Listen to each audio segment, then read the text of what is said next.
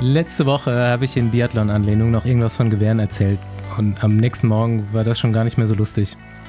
Besenwagen mal wieder auf dem Weg in die Schweiz, begleitet von mulmigem Gefühl. Trashtalk aus dem Peloton ist zurzeit sicher eins der letzten Dinge, die wichtig sind. Danke trotzdem, wenn du zuhörst. Mein Name ist Bastian Marx. Meiner ist Paul Voss. Und meiner Andi Stauf. Und Rafa übernimmt unsere Tankquittung selbst bei den aktuellen Spritpreisen. Merci. Nächste Runde Trainingrunde, gesponsert von Athletic Greens. Kennst du das? Wenn du vom Training so durch bist, dass dein Schweiß noch mal schlimmer riecht. Da ist die volle Ladung Mineralien in die Kleidung rausgelaufen. An dem Punkt war ich heute und damit einhergehend am ersten Tag, an dem ich AG1 vor und nach dem Training getrunken habe. Hat sich einfach richtig angefühlt. Die Mineralien müssen ja irgendwie wieder rein. Ich muss wirklich sagen, ich bin richtig drin in der Routine. Es dauert ein bisschen, aber nichts, was deinen Körper voranbringt, funktioniert von heute auf morgen. Der tägliche grüne Drink ist ein gutes Ritual, das zu tanken, was dein Körper braucht. Dafür ist dann langfristiges Power-Up dein Effekt. Deine Energie steigt und davon profitieren Konzentration und Regeneration. Und deine Verdauung wird Stück für Stück ein bisschen besser. Das alles stärkt deine Abwehr gegen Stress aller Art. Sport oder Arbeit, du bleibst Herrin oder Herr der Lage. Wie läuft das mit AG1? Morgens vor der Arbeit oder vor dem Training ziehst du dir deinen grünen Smoothie rein und hast alles drin, was wichtig ist, bevor es losgeht. Nur 1 Gramm Zucker, 75 Vitamine und Mineralstoffe und dein Drink ist vegan, gluten- und laktosefrei. Auf athleticgreens.com findest du die genaue Zusammensetzung. AG1 gibt es nicht nur auf der Rückbank im Besenwagen, nein, wir liefern auch. Und wenn du Lust bekommen hast, lass dir dein Paket AG1 bequem monatlich nach Hause liefern. Mit Besenwagen gibt es als Goodie nochmal eine volle Jahresration Vitamin D-Öl und 5 Travel Packs on top. athleticgreens.com slash Besenwagen for your win. Ja, ohne großartige Überleitung, anknüpfend an die Einleitung. Wir haben Mission Lifeline schon mal hier erwähnt und empfohlen, da zu spenden. Und aktuell bieten die ihre Spendenseite. Also ihr geht einfach auf Mission Lifeline und ähm, dort könnt ihr für die Ukraine spenden und das geht in die richtige Richtung. Also gleich zu Anfang hier mal die Reichweite genutzt. Macht das. Ich habe das heute auch gemacht. Ja. ja. Irgendwas kommentieren dazu vielleicht?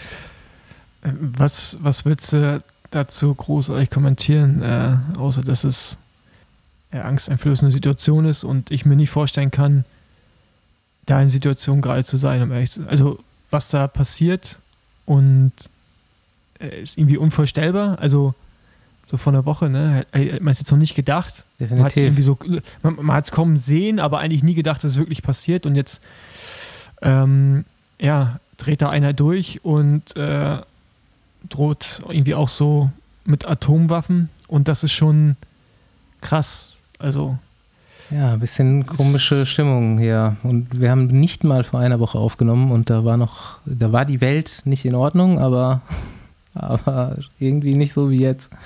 Naja, ja. wir sind äh, wie immer oder wie so oft die Letzten, die hier Expertenmeinungen vertreten und äh, werden uns gleich noch der sportlichen Seite dieses ganzen Themas widmen. Jo, ich äh, war heute mit einem äh, berühmten Podcast-Kollegen trainieren und Wer dann? Ja, äh, Tommy Schmidt. Nee.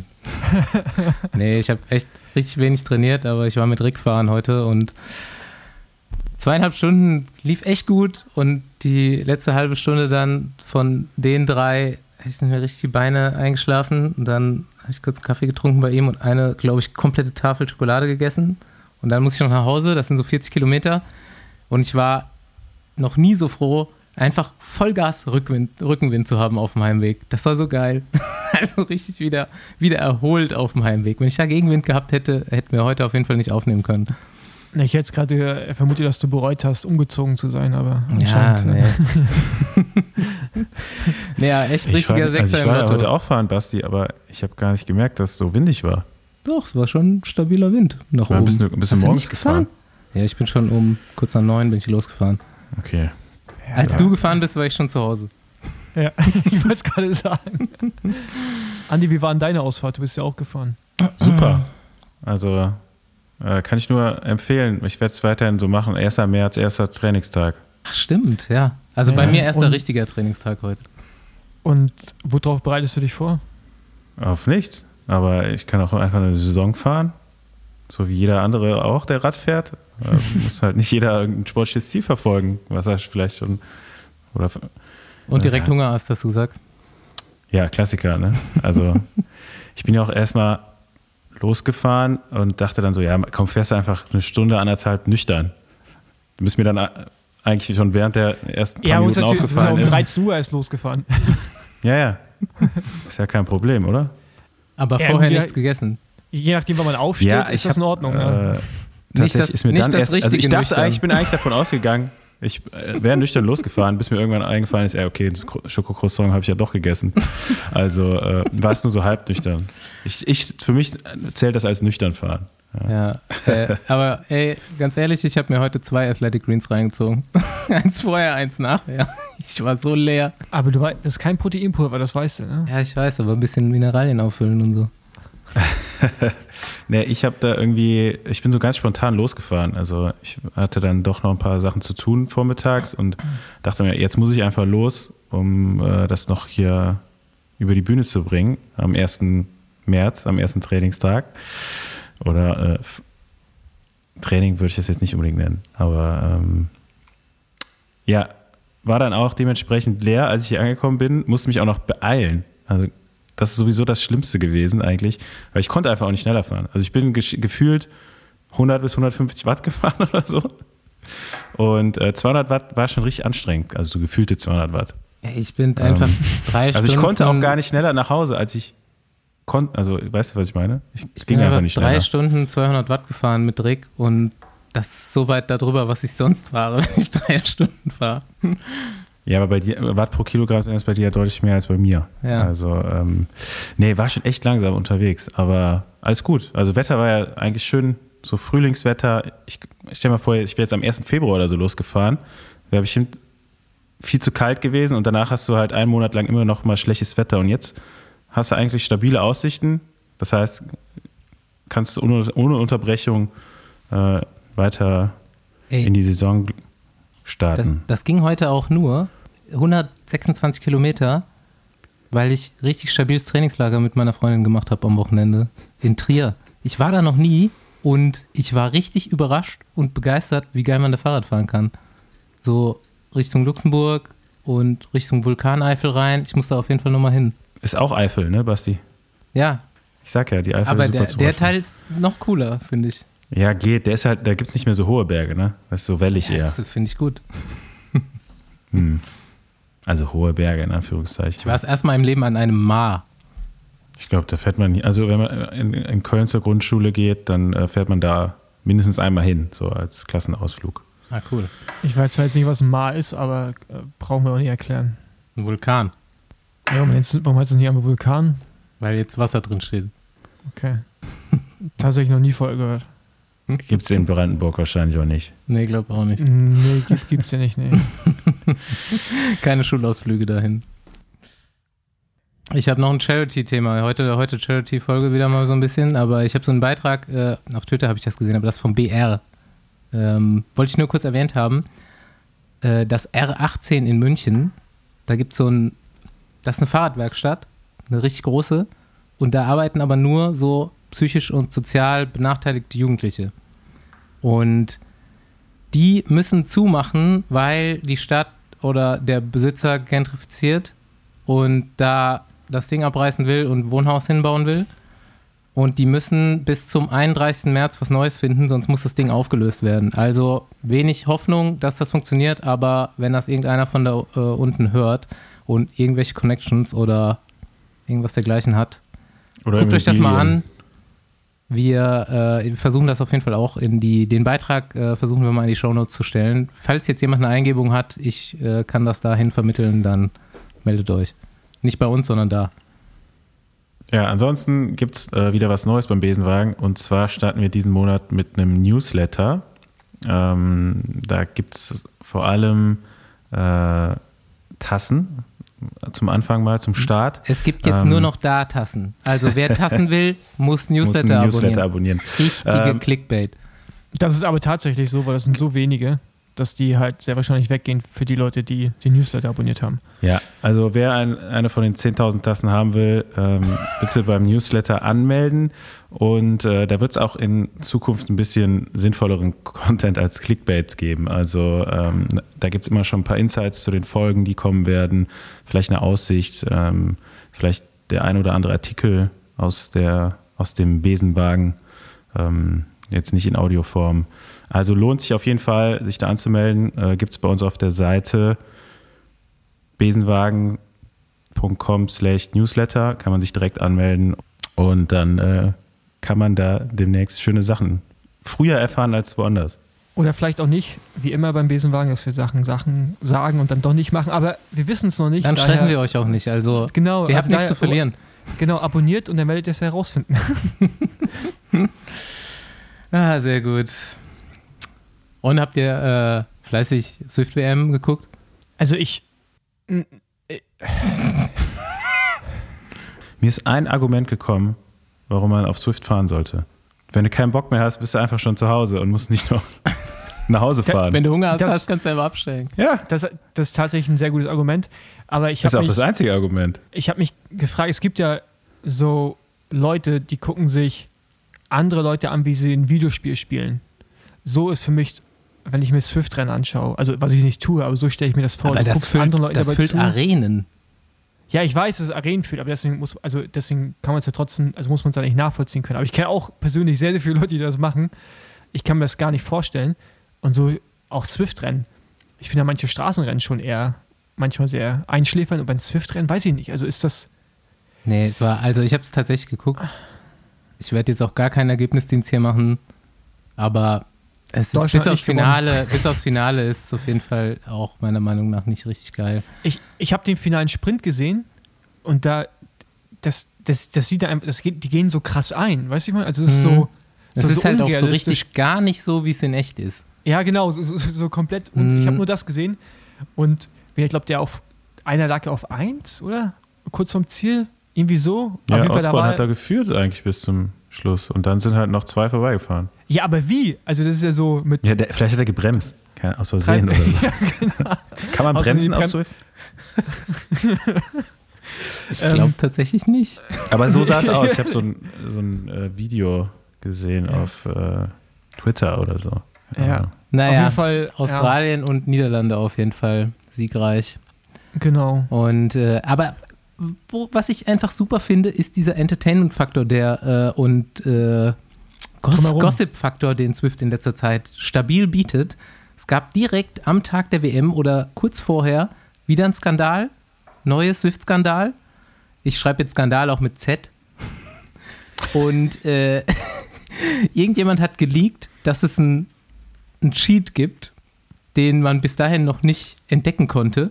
Ah, das habe ich auch gelesen. Ja, also du konntest, es gibt wohl sowas wie eine Nee, das ist nicht ganz richtig. Swift Community App oder irgend sowas. Der, der, der war vorher schon bekannt, aber die wollten ihn deswegen. Entschuldigung, also ich würde es nur. Der, die wollten ihn deswegen sperren, weil er es quasi jetzt so öffentlich gemacht hat, dass auch außerhalb dieser Bubble das alle Leute mitbekommen. Das mit dem Sperren ist mir scheißegal. So. ja. Äh, einfach so, dass du, also du konntest wohl dich für ein Rennen anmelden, also das Rennen losfahren und dann gleichzeitig, während du schon auf Swift Rennen gefahren bist, in der Swift Community App auf einem anderen Gerät dein Gewicht ändern, niedriger machen. Und dann konntest du das Wir Rennen. machten sowas beim Gewicht lügen. dann konntest du das Rennen krass, krass viel schneller fahren. Du musstest aber, bevor du im Ziel warst, das Gewicht wieder hochstellen. Sonst ist es wahrscheinlich aufgefallen. Also es musste am Anfang und am Schluss musste es normal sein, so dass die SADA das überprüfen konnte. Und währenddessen konntest du es aber so, ist egal. Ähm, ja, jetzt, dann haben sie den gesperrt, dann haben sie ihn jetzt wieder entsperrt. Aber das Geilste daran ist, dass sie jetzt so Kopfgeld ausgeschrieben haben. Also, nee, eigentlich so Belohnung für Leute, die andere Leute beim Cheaten erwischen und aufdecken. Doc, der Bounty Hunter. Nur Betrüger auf dieser Plattform unterwegs. Doc, der Bounty Hunter, so geil. Auf Swift jetzt. Ich stelle mir Doc vor mit seiner Oakley und seinen langen Haaren und seiner äh, Lederjacke auf so einem Swift-Fahrrad. der rumfährt. Ah, jetzt weiß ich, wie du meinst. Dieser, dieser mit dem blonden langen Haaren. Ja, Mann, der so auf Hawaii unterwegs war. ja, ja, okay. Ja. Richtig ja, es, auf jeden nice. Fall, ich, ich fand es auch interessant. Ich habe, glaube ich, auf Cycling-Tipps dazu einen sehr, sehr langen Artikel gelesen. Äh, war, war sehr interessant. Und wie, ich hab, kam mir so vor, als wenn ich da gerade was über einen Kriminalfall lese. Ja, genau so dann- ist es. Ist so ein bisschen Real Ja, genau. Crime-mäßig. Swift ja, genau. Wo sie nicht genau erklären wollten, wie sehr Hack funktioniert, weil sie es nicht äh, reproduzieren wollten. Genau, in dem neuen Artikel haben sie es dann erklärt. Ah, okay. okay, gut. Und kann Ah, man sich dann gut. einfach einen neuen Account machen oder? Nee, ich glaube, oder? Ich glaube, du musst dich ja anmelden mit, mit deinem Mit Personalausweis? Klarnamen. Ja, mit Klarnamen. Und, Mit Ah, ja, keine Ahnung. Klarna Mit Schuld. Klarna. Ähm, Ich weiß ja, es nicht. bestimmt so eine, Aut äh, so eine Authentifizierung, wo du dich jemand anruft und du so mit der Hand vor dem Bildschirm so machen musst. Ja, ich glaube, bei, ich glaub, bei den Swift-Rennen ist doch irgendwie sowas, ja, oder? So Dual-Recording und so Ja, okay, ja. Wiegevideos, was auch so ein bisschen fragwürdig ist. Ähm, ja, you know it, äh, Besenwagen, der Podcast für Swift-Fans. Und Hater. Äh, Ähm, genau. Aber ja. Wie, wie wechseln wir jetzt auf das nächste Thema? Das ist hier irgendwie so von lustig zu. ja, äh, be- äh, gebannte mit- Athleten, das ist doch völlig klar. Also ges Ja, stimmt, gesperrte stimmt, Athleten auf Swift oder in Real Life.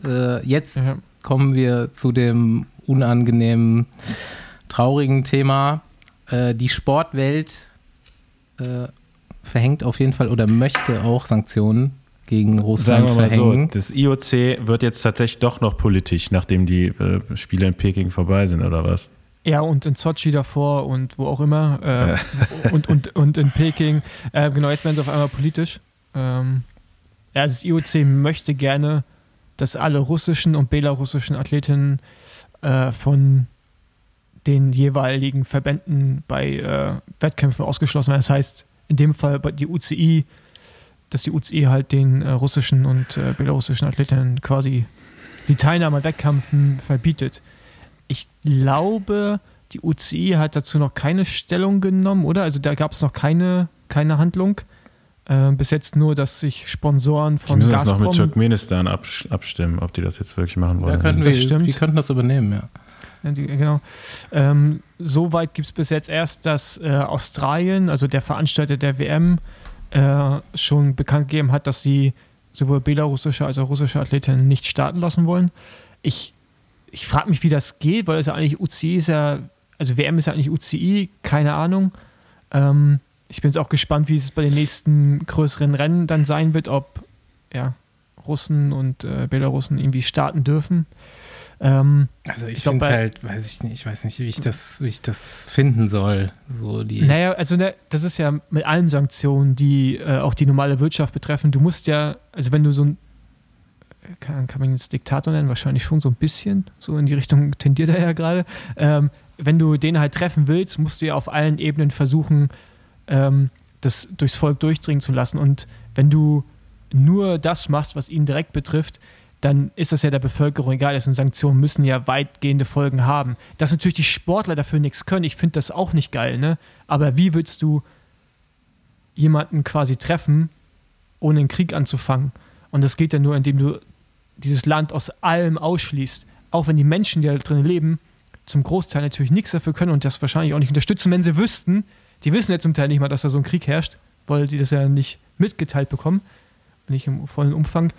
Weiß ich, also ich finde es auch hart, aber gleichzeitig kann ich es auch verstehen, weil was, also die SportlerInnen auszuschließen, ist immer noch besser, als selber zu einer Waffe zu greifen, als NATO oder wer auch immer.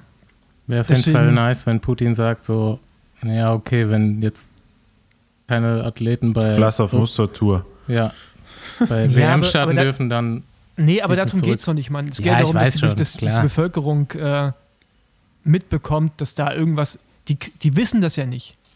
Also, ne, es ist ja auch nicht alle, nicht alle Sportler äußern sich ja irgendwie aus Russland, was ich auch verstehen kann. Und ich finde es auch nicht richtig, dass man von jedem irgendwie eine Reaktion erwarten sollte, weil wir halt in der, in der freien Demokratie leben und äh, die Leute aus Russland zum Teil halt nicht. Und man da halt mit Sanktionen auf persönlicher, privater Ebene eventuell rechnen muss. Und deswegen, oder mit, mit Folgen dessen, was man sagt. Deswegen finde ich es halt schwierig, Leuten vorzuwerfen, dass sie sich nicht äußern. Also finde ich persönlich. Ja, das kann Würde ich auf jetzt auch jeden nicht Fall machen. unterschreiben. Ja. Ähm, Am Ende ist Sport Sport. Ja. Am Ende ist Sport einfach Sport.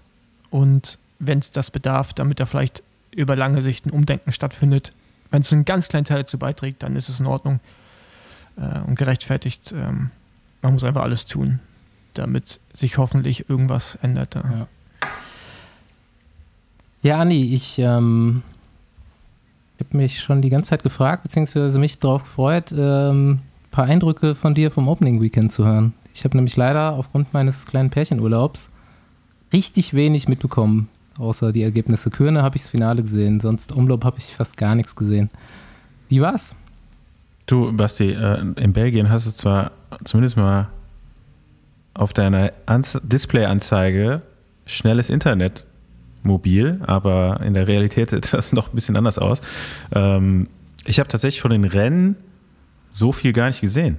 Also ähm, ich war ja auch nicht nur als Zuschauer da, sondern hatte da ein paar Termine drumherum und äh, ja, konnte leider das Rennen nur live nicht so sehr verfolgen und jetzt in der äh, im Review bin ich noch nicht so weit gekommen. Also äh, steht jetzt auch noch an, die nächsten Tage, dass ich mir das alles nochmal genauer angucke.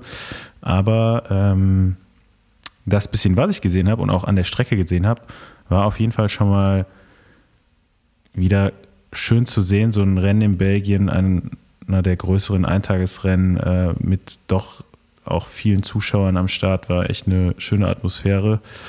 Und ähm, ja, ansonsten fand ich es irgendwie ein bisschen lahm. also zumindest mal ähm, beim, beim Rennen äh, Omloop, Umlauf, richtig spannendes Finale.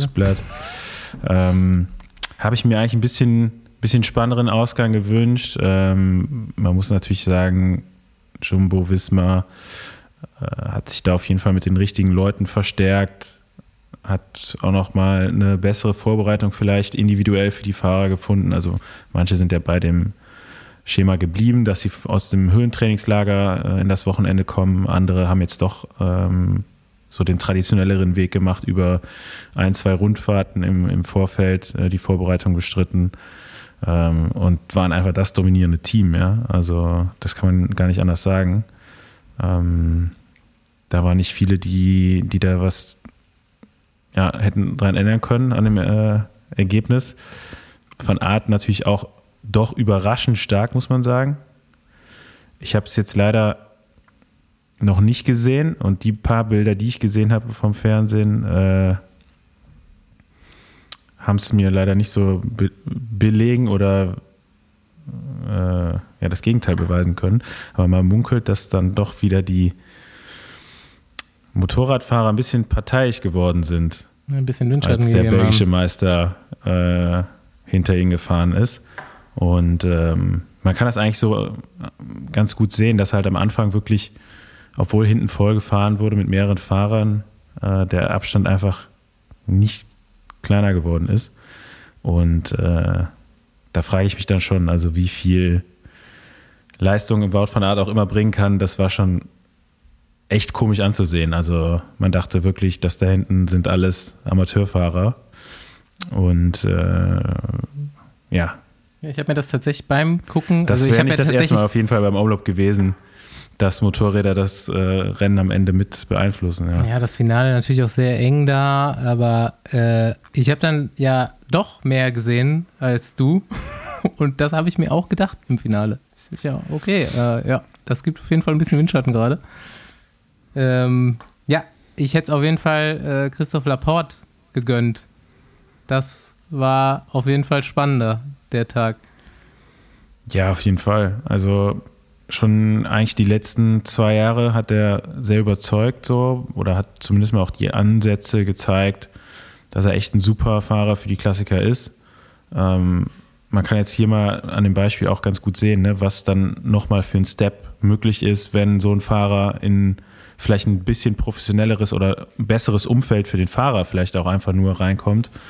Ähm, das sah jetzt schon so aus, als ob er da nochmal besser geworden ist und äh, hätte es auf jeden Fall verdient gehabt mit Kürne. Ähm, Ja, hat am Ende nicht, nicht ganz geklappt. Ich glaube, 80 ja, Meter. Müssen wir wahrscheinlich mal wieder äh, ein bisschen erklären. Köne Brüssel Kürne am Schluss äh, noch eine kleine Gruppe weg, die sich echt erstaunlich lang gehalten hat. Und ja, genau, wie viel hat gefehlt? 20 Meter, 30 Meter? Ja, also vielleicht ein bisschen mehr, aber es war auf jeden Fall knapp. Er wird dann auch noch wird noch Achter Top am 10, Schluss. ja, genau. Ne? Also ähm, Taco van der Horn wird auch noch Zehnter. schon sehr, sehr stark. Äh, Taco van der Horn auch den ganzen Tag, glaube ich, schon in der Spitzengruppe Ja. gewesen. Ähm, ja, ich hoffe, die anderen Teams werden in den nächsten paar Wochen ein bisschen was äh, gut machen gegenüber Jumbo Visma. Äh, dass wir vielleicht ein bisschen spannendere Rennverläufe noch sehen bei den Klassikern. Ähm, Ja, aber die Ja, sind so eine- so eine absolute- spannend. Also ich fand die ja, rein okay, spannend, jetzt äh, Köhne Gleit- war jetzt, Gleit- ja, war ein bisschen offener. Aber das, Ju- Jumbo ist schon stark, aber die fahren ja auch nicht einfach nur von vorne, sondern die bringen ja dann auch, natürlich Spino geht man die Attacke, also die Ja, fahren ja auch klar. trotzdem nur offensiv. aber und- trotzdem waren sie die dominante Mannschaft jetzt am Opening Weekend und Ja, ich hoffe mir, dass da einfach noch so ein bisschen mehr von den anderen Teams kommt, einfach zu den, zu den großen Also, Rennen. Man muss sagen, ein paar Leute haben es auch weggelassen, das Opening Weekend.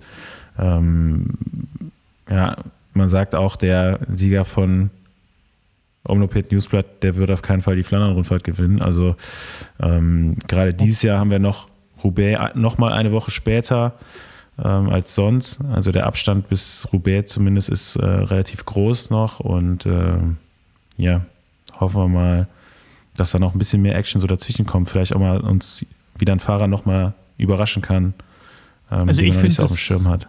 ich finde das, also ich fand die Rennen spannend, was ich gesehen habe. Ich habe jetzt König Brüssel König nicht alles gesehen, aber halt ist irgendwie so eine neue Ära, so ein bisschen als andere Teams. Lotto Sudal ist tatsächlich in der, heißen Lotto Sudal noch? Oder Lotto, doch, wahrscheinlich heißen. Lotto Sudal. Genau. Bald, heißen, bald, bald heißen die Quickstep Sudal. Ja, Und Lotto, Ähm. also Sudal geht irgendwie ab nächstem Jahr, glaube ich, zu Quickstep oder so. Ist ein bisschen ja, auf jeden, weird. Fall, Lot- auf jeden Fall Lotto ist so Sudal. Ähm, inzestiös äh, mit den Sponsoren da in Belgien, oder? Ja, ähm, aber ja, auf jeden Fall Lotto Sudal finde ich, dass die sehr aktiv waren. Heute auch Lissamin mit äh, Campenarz und so. Also irgendwie, ich finde, die gefallen mir und auch Kea, Arkea Die fahren so. halt immer mit 14 Mann, ne, Paul?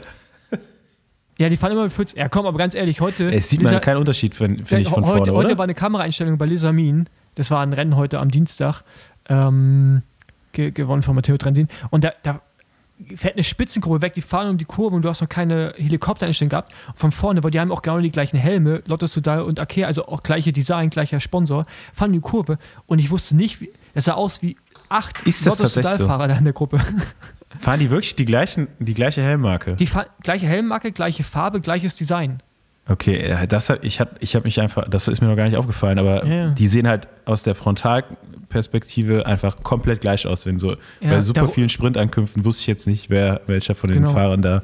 der Rotton ist auch gleich. Auf jeden Fall, ähm, Akea und Lotto Sudal, finde ich, fahren sehr attraktiv und macht Spaß und die probieren es. Und ich finde irgendwie schon so eine neue Ordnung bei den Klassikern, was man jetzt irgendwie im Frühjahr auch schon bei den äh, ganzen Eintagesrennen und Rundfahrten gesehen hat, dass irgendwie nicht mehr so die etablierten Teams, sondern jetzt auch mal so die Leute, was ich mal meinte, aus der zweiten Reihe, ne, so wie Lotto Sudal in der World Tour zweite Reihe für mich eher so, kommen jetzt nach vorne und fahren offensiver und sind auch in der Lage, das über längere Zeit durchzuhalten. Und auch ähm, Vonti, wie heißen die jetzt? Heißen die noch Vonti Gobert oder auf jeden Fall Vonti, die, die neonfarbenen? ähm, Intermarché. Intermarché. Weißt du, also ich finde das schon geil, dass irgendwie so ein bisschen mehr Mix reinkommt. Deswegen fand ich die Rennen gar nicht so langweilig, auch wenn Jumbo Visma stark war. Auf jeden Fall das stärkste Team, aber dann auch noch Quickstep, ne? Gar nicht so, so stark. Ja, bei Quickstep fehlt mir tatsächlich so der dominante Fahrer. So, Ja. die haben halt ihre, ihre soliden Le Leute. Ähm, na gut, man Wer war heute hat, dabei? jetzt, man hat jetzt Jakobsen als äh, Bert van Le Leberger war heute in der Spitzengruppe, aber man hat jetzt mit Jakobsen natürlich einen überragenden Sprinter, der auch so äh, Rennen wie eben Kürne dann bestehen kann. Ähm, den sehe ich jetzt halt nicht bei den, bei den Klassikern außer Gent Wevelgem äh, am Start. Hm, Und ja, ist halt auch ein anderer Fahrertyp, also mit, der wird halt nur Sprints gewinnen. Ja? Und irgendwie fehlt so der große Klassiker-Spezialist bei denen. Ähm, und die Fahrer, die, die sie letzten haben, Jahre hat Kaspar Askren immer ganz gut abgeliefert. Ja, Ja, der hat jetzt auch aber- Corona, ne? Mhm. Ja. ja, mal, mal schauen. ähm, wie, ob er dann dieses Jahr wieder in der, in der Verfassung ist. So, aber die haben halt schon in der Breite vielleicht auch den einen oder anderen Fahrer, der schon über dem Zenit, äh, über, über dem Zenit hinaus ist. Ähm, aber vielleicht überraschen sie uns auch und sind dann bei den großen Klassikern wieder vorne. Also Opening Weekend war noch nie die große Stärke von, von Quickstep okay. eigentlich. Stimmt, gibt es berühmte Szene mit ihren Standard und drei. ja, stimmt. äh, die haben es auf jeden Fall drauf, es zu verkacken, ja. Aber ich, äh, Basti, gab es schon lange nicht mehr, wurde auch immer wieder nachgefragt und ich habe vielleicht als Inspiration nochmal für die Kategorie, was macht eigentlich, äh, was macht eigentlich Peter, Peter Sagan? ja. Der hatte auch Corona, oder? Äh, ja, ich, ich weiß gar nicht. Fernando, ja, Fernando also, und Peter Sagan, äh, keine Ahnung, vielleicht wohnen die zusammen oder so und stecken sich immer wieder gegenseitig an. Ähm, ja, auch schon öfter, so, soweit ich weiß, ne? Und äh, ja. habe ich jetzt eigentlich doch schon gedacht, da kommt was beim Opening Weekend, aber kam nichts. Ich weiß jetzt noch nicht genau, woran es gelegen hat. Woran hat die gelegen? Woran ähm, also, also ich glaube ja, dass das Thema Corona viele beeinträchtigen wird. Und ich würde jetzt auch bei Peter nicht sagen, dass der einfach nicht trainiert hat. Ich glaube schon, dass da unterschiedliche Verläufe sind und einige trifft es härter, einige mehr. Und dann, ich auch noch interessant, welche Teams wie mit den Sportlern umgehen ne? und Sportlerinnen. Also da gibt es richtige Unterschiede auf jeden Fall. Äh, ja. Das habe ich jetzt heute auch nochmal gehört. Äh, wer wen wann wieder ins Rennen schickt und ob man äh, und glaube da werden wir so auf kurz so lang nochmal irgendwie auch nochmal so Differenzen sehen über die Saison. Also ähm, ja, ich weiß nicht, also ich glaube, so zu sagen, dass, also ich finde es schwer einzustellen, ob jemand, der schlecht Form hat oder einfach wirklich härter getroffen wurde von Corona. Ja. Oder meistens wird es ja auch gar nicht kommuniziert, dass jemand Corona ja, hat. Das kommt auch noch dazu. Es ist halt bei, bei Sagan halt immer das gleiche Spiel, ne? wenn er halt irgendwie nicht gewinnt oder nicht ganz vorne ist, ähm, dann fragt man sich halt immer direkt, was macht er eigentlich? Ja. Das war jetzt auf jeden Fall im Frühjahr richtig heftig. Ich habe äh, teilweise hatten Teams, glaube ich, 50 Prozent des Kaders nicht einsatzfähig für sieben bis zehn Tage. Gut, fragen wir doch mal ja. jemanden, der dabei war beim Opening Weekend, würde ich sagen. Ja, da äh, wir, haben wir ja mehrere, die wir dazu gefragt haben. Ähm, hören wir uns jetzt nochmal kurz an. Und hier ist Phil Bauhaus zu Körne Brüssel Körne. Hey Staufi, äh, ja, mir geht's soweit gut. Ich hoffe dir auch. Also denke ich mal, wenn du am Radfahren bist, dann soll es dir gut gehen. Form natürlich nicht so gut, aber ähm, gut, muss, wenn du jetzt wieder in den Rhythmus kommst, dann wird es auch wieder besser. Ähm, ja, genau, sehr, sehr, sehr ärgerlich. Ähm, ich habe mich auch extrem geärgert. Ähm, ja, generell kann man, denke ich, grundlegend zufrieden sein mit dem Rennen. Äh, zur Vorbereitung äh, war es bei mir nicht ganz optimal. Ich hatte äh, im Dezember sechs Wochen Knieschmerzen, also bis Ende Dezember, von, von Ende November bis Ende Dezember. Das heißt, dass ich eigentlich auch sehr positiv überrascht war von meiner Form. Ähm, beziehungsweise ich habe auch jetzt echt sieben Wochen äh, richtig Gas gegeben und das Maximalste rausgeholt. Ähm, ja, sonst hatten wir echt ein mega starkes Team. Ja, und dann war es leider von der Sprintvorbereitung sind wir nicht so ganz nicht so ganz schlau gefahren, waren ein bisschen eingebaut. Dann konnte ich leider Heino sein Hinterrad in der Zielkurve nicht halten. Ähm, ja, dann hat er super auf mich gewartet, was mega gut war.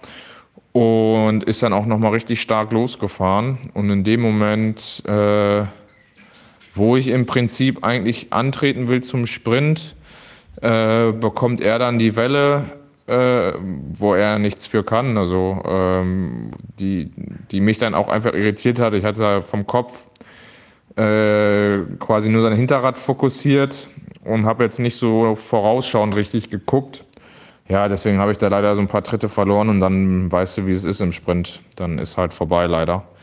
Ähm, ja, sonst ist es natürlich als Sprinter schon eine schöne Chance bei Kürne, sehr bekanntes Rennen vorne reinzufahren. Ähm, ja, Top 5 auf jeden Fall zugetraut. Ich denke mal, klar, wenn man das jetzt auch, ich sag mal, allein äh, von den Ergebnissen der vergangenen Wochen und jetzt auch das, das, den Sprint anguckt, ich sag mal, Platz 1 und 2 wäre natürlich extrem schwierig geworden mit Jakobsen und Caleb Youn, da irgendwie was zu machen. Aber ich denke, ab Platz 3 wäre alles offen gewesen. Aber ich denke, irgendwo da wäre alles möglich gewesen. Deswegen sehr, sehr ärgerlich. Aber kann man jetzt leider nicht ändern. Und man muss jetzt, oder ich versuche jetzt einfach nach vorne zu gucken. Äh, Terreno Adriatico jetzt als nächstes und hoffe, dass ich dann da ähm, freie Fahrt im Sprint habe und dann äh, ja, wieder ein paar Plätze nach vorne komme. Ja, Ergebnis nicht so gut, aber die Zuversicht ist gewachsen für die nächsten Rennen. Wie liefst du Kim Heiduk bei Kürne Brüssel-Kürne? Servus zusammen. Ähm, ja, war ein gutes Rennen. Denke, wir als Team waren, waren sehr, sehr zufrieden, wie wir gefahren sind. Äh, wir hatten definitiv den Plan, das Rennen äh, auseinanderzunehmen.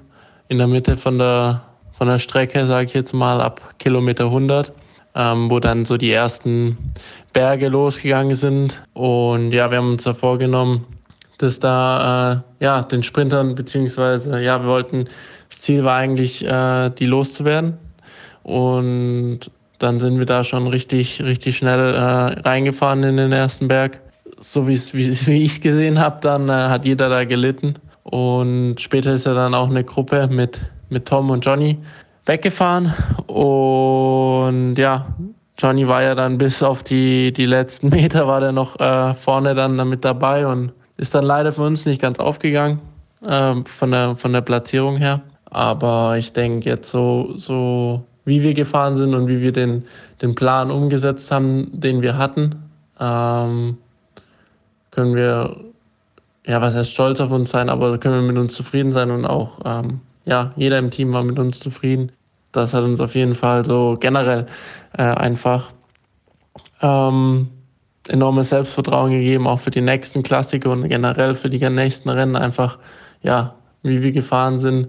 Und äh, für mich persönlich nach äh, einer Covid-Erkrankung, ähm, die ich zum Glück überstanden habe mit, mit keinen Symptomen, aber halt dann mit ähm, deutlichem Trainingsrückstand, was jetzt in der frühen, frühen Phase jetzt erstmal nicht so dramatisch ist, aber natürlich für das Rennen jetzt am Sonntag nicht so die optimale Vorbereitung war, bin ich natürlich auch sehr zufrieden.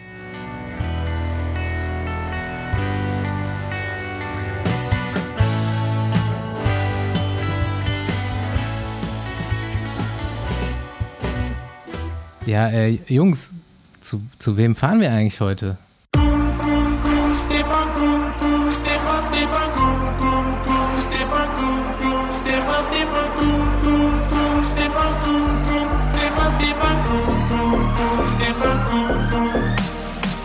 Unser geboren in.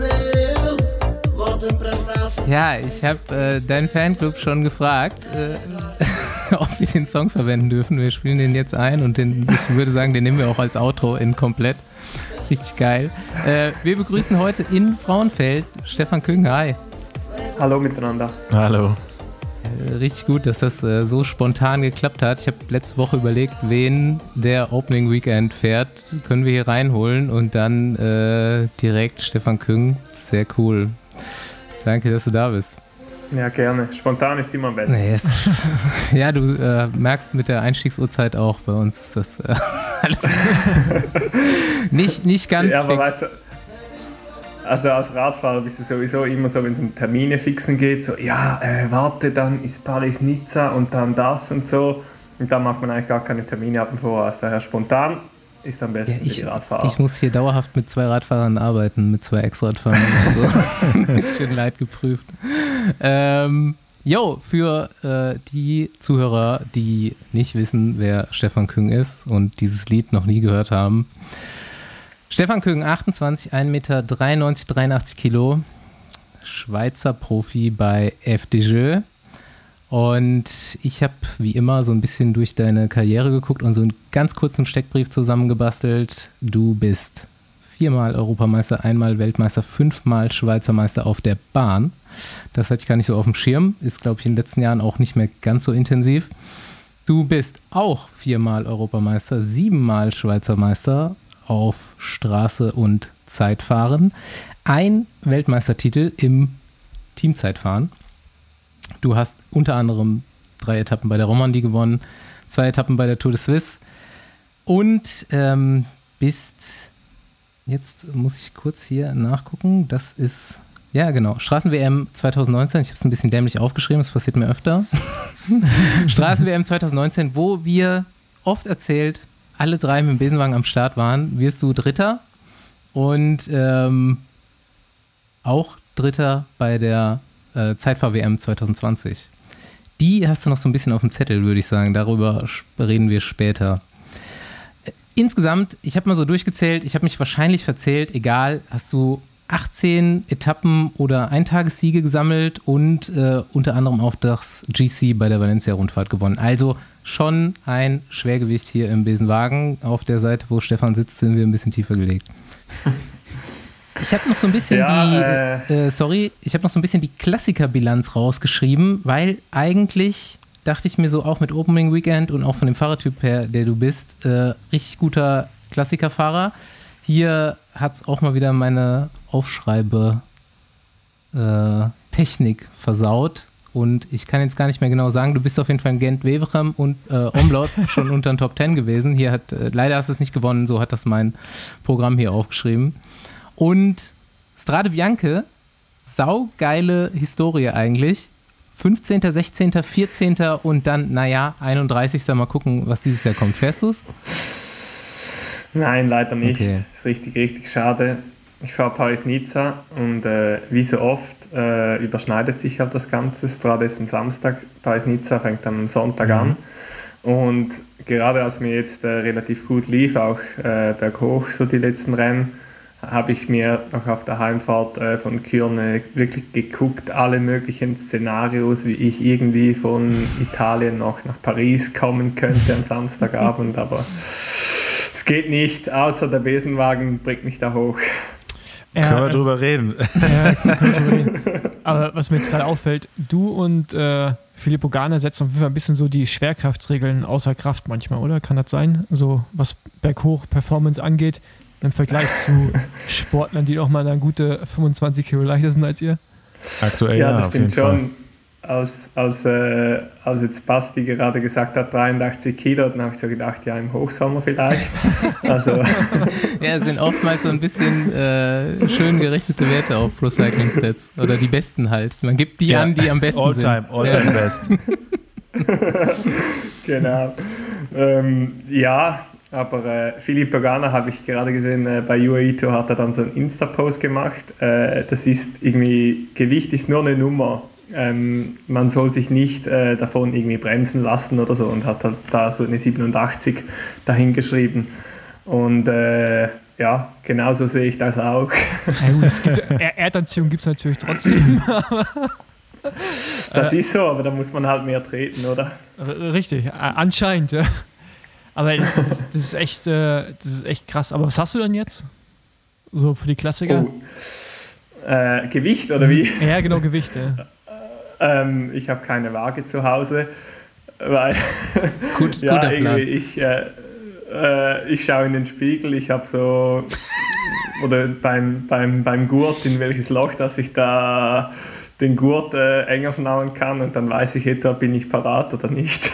Aber nee, ich, äh, also Waage und ich, irgendwie, wir haben uns nie so angefreundet und ich habe dann ziemlich bald gemerkt, äh, für mich spielt es eigentlich keine Rolle. Also ich, eben, ich bin eigentlich kein GC-Fahrer. Äh, mein Körper ist halt sehr muskulös, ich bin sehr groß. Da wird immer eine Riesennummer stehen. Und dann ist es halt mehr so im Kopf, oder? Wenn du jetzt genau weißt, hey, ich bin 87, also das letzte Mal, als ich drauf gestanden war, war im Januar, da war ich 87. Und, und dann rechnest du dir aus, okay, jetzt äh, fahren wir so und so hoch, da müsste ich so und so viel treten und dann traust es mhm. dir wie gar nicht zu, oder? Und darum habe ich auch auf dem Garmin beim Rennen, da sind nie meine Wattzahlen eingeblendet. Da steht nur jeweils die Geschwindigkeit und äh, die Distanz und alles andere sehe ich dann am Abend, wenn ich äh, das File hochlade.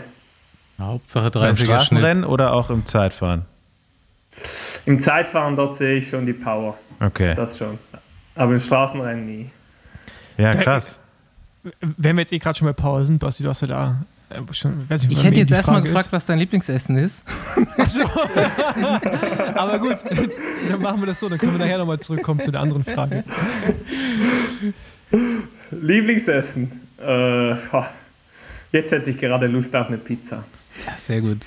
Die Welche? Strade, Welche Strade? Bianca, so auf dem Campo in Siena gibt es richtig geile Pizza.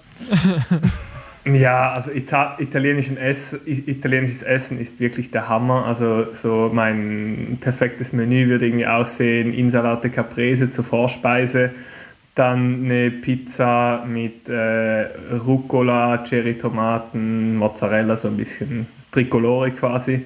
Und dann zum Dessert eine, ein gutes italienisches Eis und dann wäre ich happy. Dann bist du echt im falschen Team, oder? Da hättest du dich eher nach Italien orientieren müssen, ein italienisch geprägtes Team. Ja, äh, oder ich müsste einfach wieder mal den Giro fahren. Oder, Ja. oder, oder so, ja. Ja, das stimmt schon und das ist wirklich auch wieder mal auf meiner Liste. Aber ja, irgendwie äh, muss oder darf oder will ich halt doch immer wieder zur Tour. Ja, das habe ich auch Okay. gesehen. So, Giro hast du zweimal probiert und dann nur noch Tour. Das ist auch schon eine Weile her. Bei der Vuelta warst du noch nie. Nee, äh, reizt mich irgendwie auch nicht, muss ich jetzt ganz ehrlich sagen. Also äh, ja, wenn etwas anderes als die Tour, dann den Giro, das Rennen finde ich richtig, richtig cool. Also als ich da dieses zweimal gefahren bin, äh, ja, habe ich mich schon ein bisschen in Italien verliebt. Ich habe dann alle, alle coolen Orte, die ich gesehen habe, während Giro wieder mit meiner Freundin in den Ferien abgeklappert. Und äh, jetzt sind wir eigentlich da durch, also bräuchte ich wieder neue Inputs aus Italien. Ja, Vuelta ist halt auch dann, da ist dann irgendwann wirklich Gewicht, macht dann relativ wenig Spaß mit der Hitze gemixt. So. Ich glaube, alles über 80 Kilo, auch wenn man Weltklasse-Athlet ist, ist, glaube ich, dann irgendwann nicht mehr so schön. wenn, wenn die Flachetappen auch 3000 Höhenmeter haben oder so, ja. Ja, und vor allem die Hitze, wie du schon gesagt hast, das ist nicht mein Freund. Also dann lieber so äh, ja, ein bisschen kühleres Wetter. Okay. Ich hätte noch eine Frage, äh, bevor wir jetzt weiter über Radsport reden. Äh, Was hörst denn du für Musik? Äh, eher Rock, also so ähm, ja wirklich eher rockiges Zeug, Okay. ist eigentlich eher so mein Ding. Also warst du noch nie Ähm. auf dem Frauenfeld-Festival? Nee, äh, die letzten Jahre wurde es jetzt sowieso leider abgesagt. Ja.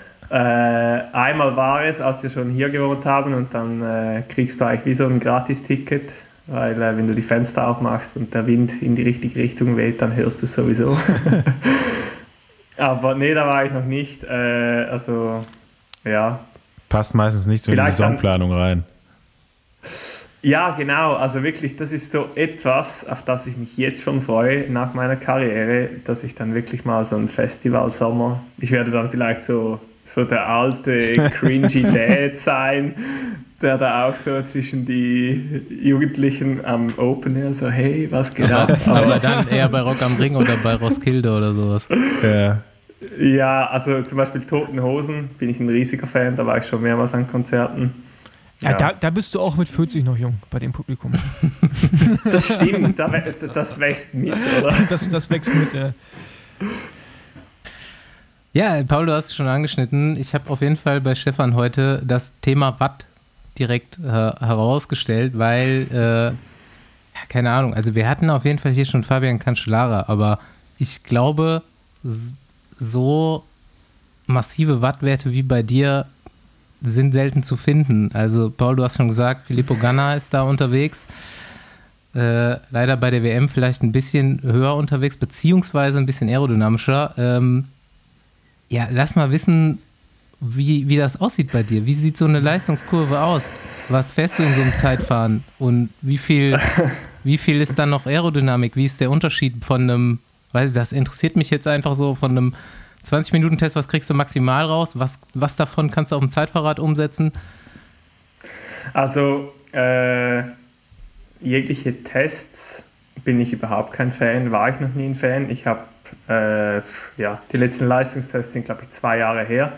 Und dann sage ich halt, da, weil das, was ich äh, im, im Rennen fahren kann, das zählt schlussendlich klar. Äh, die Trainer sagen da halt, ja, wir wollen die Zonen etc. wissen, aber mittlerweile kenne ich halt meinen Körper relativ gut, damit ich genau weiß, wie ich das etwa einschätzen kann. Dann bei mir ist sicher so mit meinem Gewicht äh, verschieben sich so die Sphären, oder? Also so für die normalen Profis ist so, sobald eine 4 vorne dran steht, da wird es schon anstrengend. Und wenn bei mir eine tiefe 4 vorne dran steht, dann ist so, das ist noch Grundlagenausdauer, also schon höhere Grundlagenausdauer, aber wenn man dann so Tempo oder Kraftausdauer macht, da steht bei mir immer eine 4 vorne dran. Und äh, ja, so über 20 Minuten geht es dann schon nahe an die 5, ja. und ähm, okay, was ja jetzt eh gerade schon gefragt, so mehr oder weniger, wie, also ich meine, du weiß nicht, ob du deine Wattwerte jetzt sagen willst, was du zum Beispiel bei einer WM fährst, äh, jetzt zum Beispiel bei der letzten WM, und dann, und dann auch, wo du denkst, was den Unterschied macht nach vorne, also auf den Sieg zum Beispiel, ob es dann Aerodynamik mhm. ist oder ob dann wirklich irgendwie Ghana nochmal viel mehr fährt. Ist es das Equipment?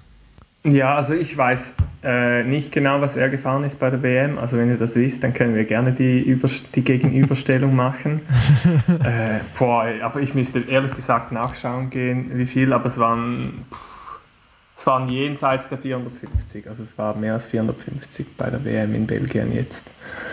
Äh, ja, war ich glaube ich knapp unter 460 so. Ja.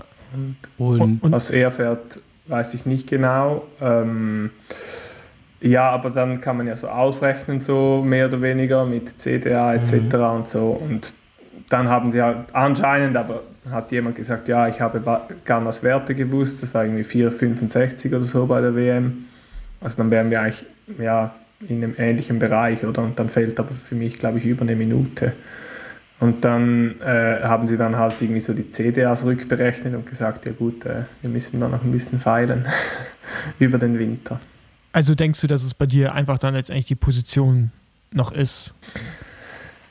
Ja, ist halt schwierig. Also ich merke halt einfach bei den schwierigen Zeitfahren, sagen wir so wie, äh, keine Ahnung, bei der Tour de France, da als ich Zweiter war hinter Pogacar oder auch bei der EM in Italien, das war halt eher ein bisschen technisch, ein bisschen, hatte doch eine, zwei Wellen drin. Da kann ich wirklich jeden schlagen. Und bei so wirklich ganz flachen Dingern, wie jetzt bei der WM in, in Belgien oder kurz zuvor auch bei der Bing Bang Tour dieses Zeitfahren, da habe ich halt einfach so krass auf die Mütze gekriegt, ähm, dass man sich dann halt schon fragt, ja gut, äh, vielleicht äh, ist dort noch nicht alles so 100% optimiert, oder obwohl man halt immer daran arbeitet. Und also geht dir dann wirklich alles durch, so, ich meine, man ist ja auch gebunden, ne, so Helme. Das ist das, ja, ja genau. So, so, dann so, ich weiß nicht, ob ihr einteilt, ob du da was, dann was Spezielles fährst, ähm, all solche Dinge. Ich meine, ja. man kann ja wirklich, ja. keine Ahnung, welche Sachen alles reingehen, ne? Das ist ja, seid ihr konstant im Testen und äh, Ausprobieren oder immer so Perioden? Ja, also es ist ja so, äh, bei allen Rennen, wo du im Markenteam fährst, da bist du halt gebunden an die Sponsoren, oder? Also wir haben beispielsweise Giro als Helmhersteller, äh, bei dem Anzug haben wir alle ähm, und da bist du halt gebunden, oder? Aber sobald du halt mit dem Nationalteam bist, hast du da Freiheiten, oder? Weil dort kannst du ja quasi das Material vom Nationalteam fahren und die können dir ja irgendwas zur Verfügung stellen, oder? Das hat man ja schon öfters gesehen. Und darum testet man halt auch für die WM und EM so quasi Alternativen. Aber es ist halt immer ein bisschen gefährlich, oder? Ich meine, wenn man im Wien-Kanal ist oder auf der, im Velodrom und dann Helme testet und merkt, wow, der mhm. ist so und so viel schneller und dann musst du aber mit deinem Sponsorenprodukt rumfahren und du weißt aber, ja, dort hätte ich noch einen Gain äh, mit einem anderen Produkt. Das ist dann halt ein bisschen so, ja, ist nicht gerade gut für den Kopf. Mhm. Was mich interessiert ist, du sagst, du bist kein Fan von Tests. Ähm, was geht im Wettkampf, im Zeitfahren dann in deinem Kopf ab? Was, wie machst du dir dein Mindset parat, dass du dann die Leistung bringen kannst über die 40 Minuten? Ähm, ja, also ich habe schon immer so einen Pacing-Plan, äh, den ich auch mit meinem Coach anschaue und da haben wir halt Vergleichswerte. Oder ich meine, mittlerweile bin ich schon so viele Zeitfahren, Vollgas gefahren, aber auch eigentlich all diese Tests, die man ja macht, ähm, die produziert man ja eigentlich fast beim Rennen dann schlussendlich, oder? Also sagen wir vier Minuten Max oder zehn Minuten Max oder was auch immer. Und eben, ich bin ja jetzt schon in meiner achten Saison, glaube ich, jetzt Profi, also eigentlich schon ein alter Hase und da weiß man genau, ja, für so ein kurzes Zeitfahren ist etwa so und so die Messlatte, aber das ist sowieso ein Richtwert. Und dann gehe ich dann wirklich äh, und sage, vielleicht ist ja heute auch der Tag, an dem ich alle meine Vergangenheitswerte explodiere, oder? Also ist halt auch wichtig, dass man sich nicht irgendwo festsetzt und sagt, ja nee, ich kann nur über 20 Minuten, äh, keine Ahnung, 485 fahren und mehr nicht, oder? Vielleicht ist ja heute der Tag, wo plötzlich 490 ist oder 495. Mhm. Also ähm, das ist halt immer, es kommt ja so auf, auch auf die Topografie drauf an. Beispielsweise in der Algarve war jetzt ein Zeitfahren 33 Kilometer die erste, der erste oder die ersten zwei Drittel waren leicht ansteigend, Gegenwind und dann äh, war es quasi das Zeitfahren fertig oben, oder? Und dann pacest du halt das Zeitfahren so, dass du eigentlich wie ein bisschen überziehst für diese Länge und dann geht es quasi runter, Rückenwind und so musst du halt immer auf dem Pacing musst du auf so viele Sachen schauen. Wie, wie steuerst du dann dein Training, wenn ihr nie Tests fahrt? Also ähm also ich habe äh, so meine Übungen, die ich äh, relativ äh, oft mache, also so Kniebeugen. Ähm, irgendwelche Schwe Wie bitte? Kniebeugen, Liegestütze, so. äh, so Intervallübungen oder solche Dinge und dann merke ich dann ziemlich schnell anhand dieser Intervalle, wie ich äh, parat bin, oder? Also halt auch mit dem Heart Rate Drift etc. Ähm, und weil ich mich auch relativ gut kenne, merke ich dann schon, ja, das war jetzt ja ziemlich Vollgas oder halt doch nicht. Und so, ich sage, die Schwelle ist ja wie eine Zone, oder? Also ich, mhm. ich spreche auch nicht gern von einem Schwellenwert und sage dir eine Zahl, sondern ich sehe die Schwelle immer als Zone und die, die, die Schwelle des Augenblicks, die ist ja immer anders, ob es kalt ist, ob es warm ist, ob du super geschlafen hast, etc. Aber du machst ja dann deine Intervalle trotzdem und ich probiere dann möglichst genau anzupassen, was ich in der Lage bin zu fahren. Aber klar, für das braucht man natürlich absolut, absolute, äh, wie soll ich sagen, man muss sich immer pushen, auch im Training, oder? Weil sonst könnte ich ja sagen, ja, ja, ich bin ja in der Zone drin, aber halt untere Hälfte, aber ich will ja eh immer mehr. Also mein hm. Ziel ist auch bei meinen Intervallen immer meine Vergangenheitswerte zu übertreffen. Also guckst du wirklich nur auf den Wert und, oder den du jetzt fühlst und versuchst den zu halten oder hast du nochmal so an mit was, mit welchen Gedanken, bei, bei Zeitfahren finde ich das super interessant, weil das ist auf jeden Fall was, was ich überhaupt nicht kann. Ähm, wie bringt man sich dann dazu, so drüber zu gehen? Hast du Musik dabei oder äh, ja, nee, kannst du ja im Wettkampf nicht machen. Ähm, welche, so hast du so eine Reise im Kopf, die du da durchgehst? Hältst du dich an irgendwelchen Gedanken fest, Gegner oder irgendwas? Also du hast so Zwischenziele, oder? Die, die du setzt in einem Zeitfahren mhm. und dann sagst, bei diesem Zwischenziel äh, quasi dort kommt dann wieder eine kleine Erholung. Mhm.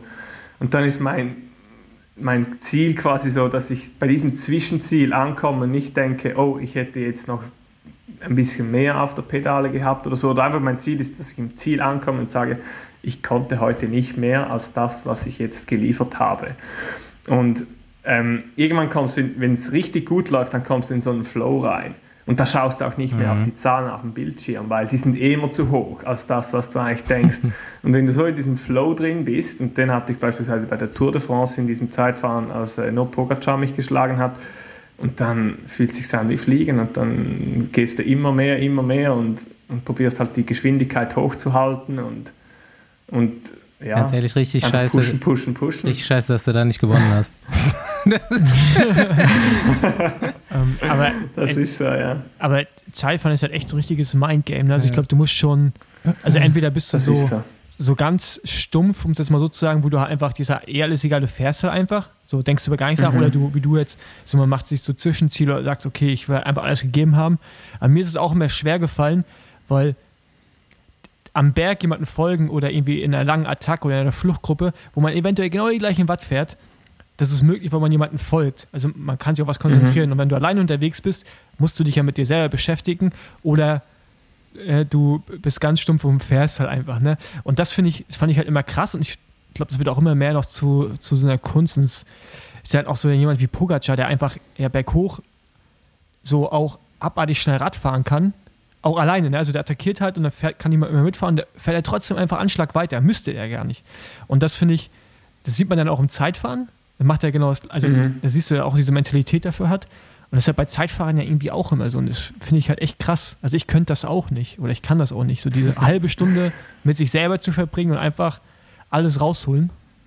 Und nicht mhm. mal ja. manchmal, manchmal ist es auch, dass man nicht nachgibt. Ne? Also der Schmerz, der da ist, Laktat.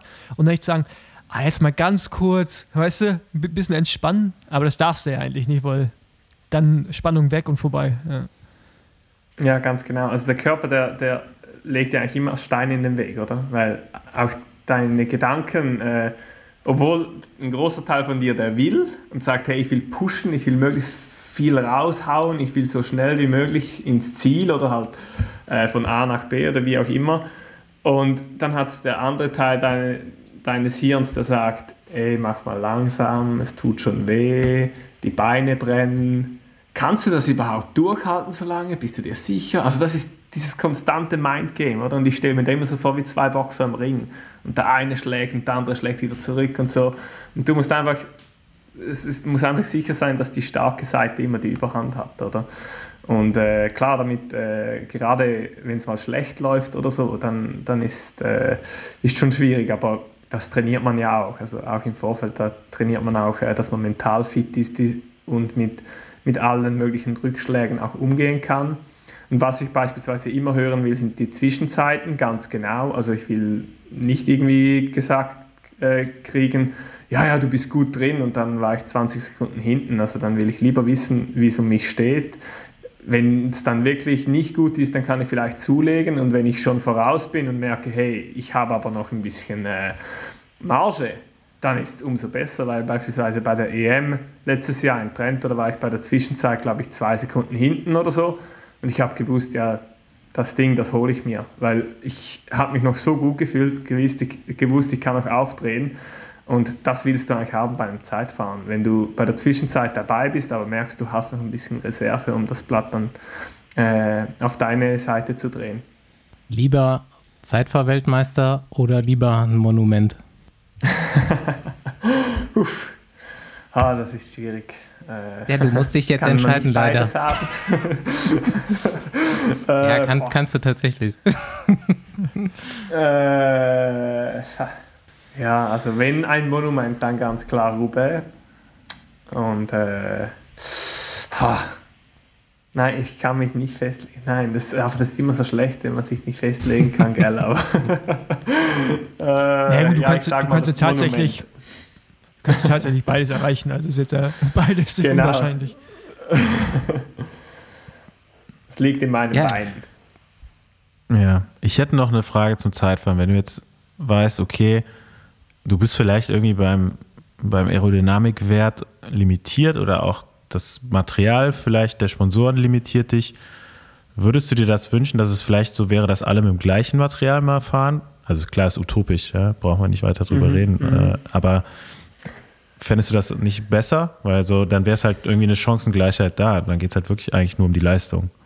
Ich finde das wirklich ein interessanter Ansatz. Also klar, äh, das, die Zeitfahrdisziplin ist ja auch so ein bisschen die Innovationsküche des Radsports, oder wo halt wirklich äh, alle Reifenhersteller probieren das schnellste Produkt zu entwickeln.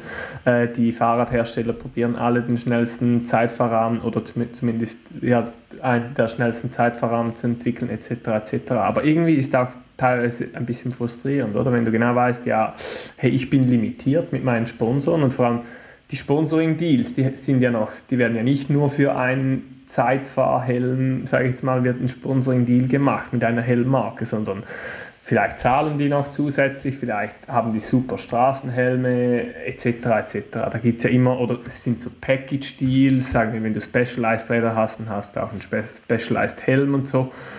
Und dann ist halt teilweise schon so, wenn du so denkst, ja, der andere, der hat schon richtig geiles Material und so, aber da musst du halt in einem Team sein, das auch äh, selber an dieser Innovation immer dran bleibt.